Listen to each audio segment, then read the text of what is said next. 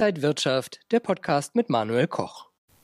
Der chinesische Immobilienkonzern Evergrande sorgt für ordentlich Turbulenzen, droht jetzt eine systemische Krise, droht ein neues Lehman. Das besprechen wir heute im XTB Market Talk und zugeschaltet ist der XTB Marktanalyst Max Winke aus Frankfurt. Max, ich grüße dich. Hi Manuel, ich grüße dich. Max, droht da jetzt eine systemische Krise? Kann da noch einiges ins Rollen jetzt kommen? Das, was äh, derzeit in China passiert, das erinnert doch äh, sehr stark an äh, die Finanzkrise 2008, damals mit der geplatzten Immobilienblase und auch der Pleite von Lehman Brothers. Und seit einigen Tagen gibt es an den Finanzmärkten äh, ja ein, äh, ein großes, äh, eine große Aufmerksamkeit äh, in Richtung China.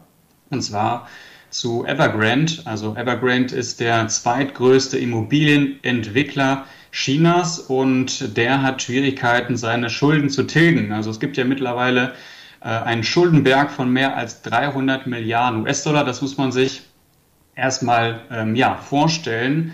Es ist aber ja, ähm, nicht so, dass das Ganze unerwartet kommt. Also im Juni hat es bereits einen Verzug gegeben bei den Zinszahlungen. Daraufhin wurde auch die Bonität herabgestuft durch Ratingagenturen und auch die Finanzaufsicht in China hatte sich da bereits eingeschaltet. Wie kann es sein, dass so ein großer Konzern wie Evergrande kurz vor dem Zusammenbruch steht? Hat man da einfach auch nichts aus der Vergangenheit gelernt? Und was ist eigentlich so genau die Wurzel des Problems? Ja, es sieht, es sieht so aus, als ob äh, ja, die Gier der Ursprung wäre. Der Immobilienmarkt wird ja in China als äh, sichere Anlage äh, gesehen, wobei wir dieses äh, sichere Anlage mal in Anführungszeichen äh, setzen sollten. Aber durch das billige Geld, äh, also die Flutung mit billigem Geld, ähm, haben dazu geführt, dass Investoren und auch private Anleger sehr stark auf den Immobilienmarkt gesetzt haben und auch spekuliert haben. Und das hat dazu geführt, dass die Preise immer weiter in die Höhe getrieben wurden. Äh, mittlerweile ist es aber immer schwerer geworden, auch einen Kredit zu bekommen. Es ist so, dass die Hypothekenzinsen gestiegen sind und auch die Eigenkapitalanforderungen wurden angehoben. Und ja, diese ähm, ja, diese ganzen Faktoren, ja, das ähm, scheint dem Markt jetzt zum Verhängnis zu werden. Wie schätzt du denn die Risiken für China auf der einen Seite, aber vielleicht auch für andere Länder oder die ganze Welt dann ein? Das chinesische Finanzsystem, das könnte jetzt auf die Probe gestellt werden. Sollte es zu einem Zusammenbruch kommen von Evergrande, dann könnte das einen Dominoeffekt auslösen. Und wir sehen jetzt schon, dass äh, die Folgen da sehr real sind, äh, insbesondere für Unternehmen, die ebenfalls hoch verschuldet sind, denn die Finanzierungskosten für solche Unternehmen, die sind recht stark angestiegen. Ähm, das hat natürlich zur Folge, dass es weitere Zahlungsausfälle geben könnte. Das führt auch zu Insolvenzen und ähm, im Gegenzug könnte das auch den chinesischen Bankensektor belasten. Also das sind jetzt erstmal Themen, die den chinesischen Markt betreffen. Um aber auch äh, weitere Auswirkungen äh, zu ja, dämpfen, auch für äh, andere Länder in der Welt, da muss die chinesische Regierung jetzt eingreifen. Und ähm, um natürlich die Krise unter Kontrolle zu bekommen. Das heißt, man könnte versuchen, durch Umstrukturierungsmaßnahmen im Unternehmen selbst entgegenzuwirken. Man könnte vielleicht auch einige Teile verstaatlichen. Auch sowas äh, stelle ich mir durchaus äh, vor. Oder China könnte beispielsweise auch die China, äh, die chinesische Wirtschaft stimulieren, um natürlich ähm, hier ja letztendlich etwas gegen äh, die Auswirkungen und Probleme von Evergrande zu tun. Max, nochmal mit ganz einfachen Worten unterm Strich. Droht jetzt ein Lehman 2.0 oder kann man die Krise abwenden?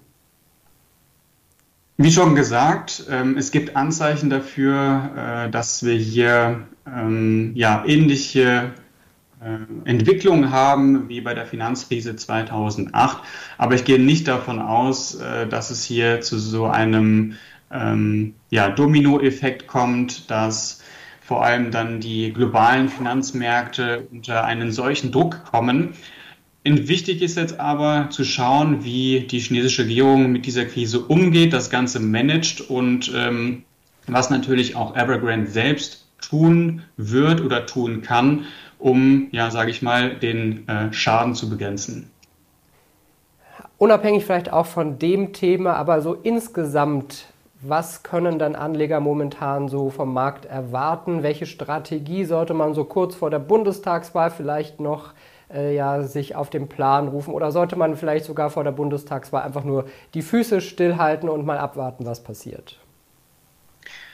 Ja, die Bundestagswahlen, die stehen jetzt an und es ist natürlich äh, ja die große Frage, wie das dann am Ende ausgehen wird. Ähm, ich gehe aber nicht davon aus, dass ähm, die Wahlen im September dann so eine unglaublich große Auswirkung haben auf die Aktienmärkte. Ähm, ich würde mich dann vor allem viel mehr auf die allgemeine Marktstimmung konzentrieren, beispielsweise an der Wall Street und natürlich auch wie Themen äh, ja, wie der Geldpolitik äh, wie es mit der FED weitergeht, wie die Krise ähm, am Immobilienmarkt in China geregelt wird durch äh, ja, die Regierung in Peking und ähm, ja, wie man letztendlich, äh, ja, äh, sage ich mal, in die Zukunft blickt, ähm, nicht nur für die nächsten Monate, sondern auch für das nächste Jahr.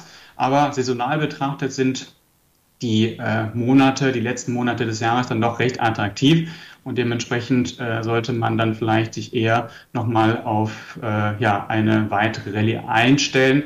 Aber ähm, um es zu konkretisieren, die, äh, ja, die Aktienmärkte laufen ja dann eher seitwärts in Europa und den USA. Es gab auch einen gewissen Verkaufsdruck. Jetzt müssen wir erstmal herausfinden, wo der Markt seine Rücksätze oder seine Korrekturen äh, beenden könnte, um von da aus nochmal anzugreifen. Sagt der XTB-Marktanalyst Max Wienke heute aus Frankfurt zugeschaltet. Max, vielen Dank. Sehr gerne, Manuel. Und Ihnen und euch, liebe Zuschauer, vielen Dank fürs Interesse am XTB Market Talk für diese Woche. Mehr Infos gibt es noch auf xtb.com. Bleiben Sie gesund und munter. Bis zum nächsten Mal. Und wenn euch diese Sendung gefallen hat, dann abonniert gerne den Podcast von Inside Wirtschaft und gebt uns ein Like.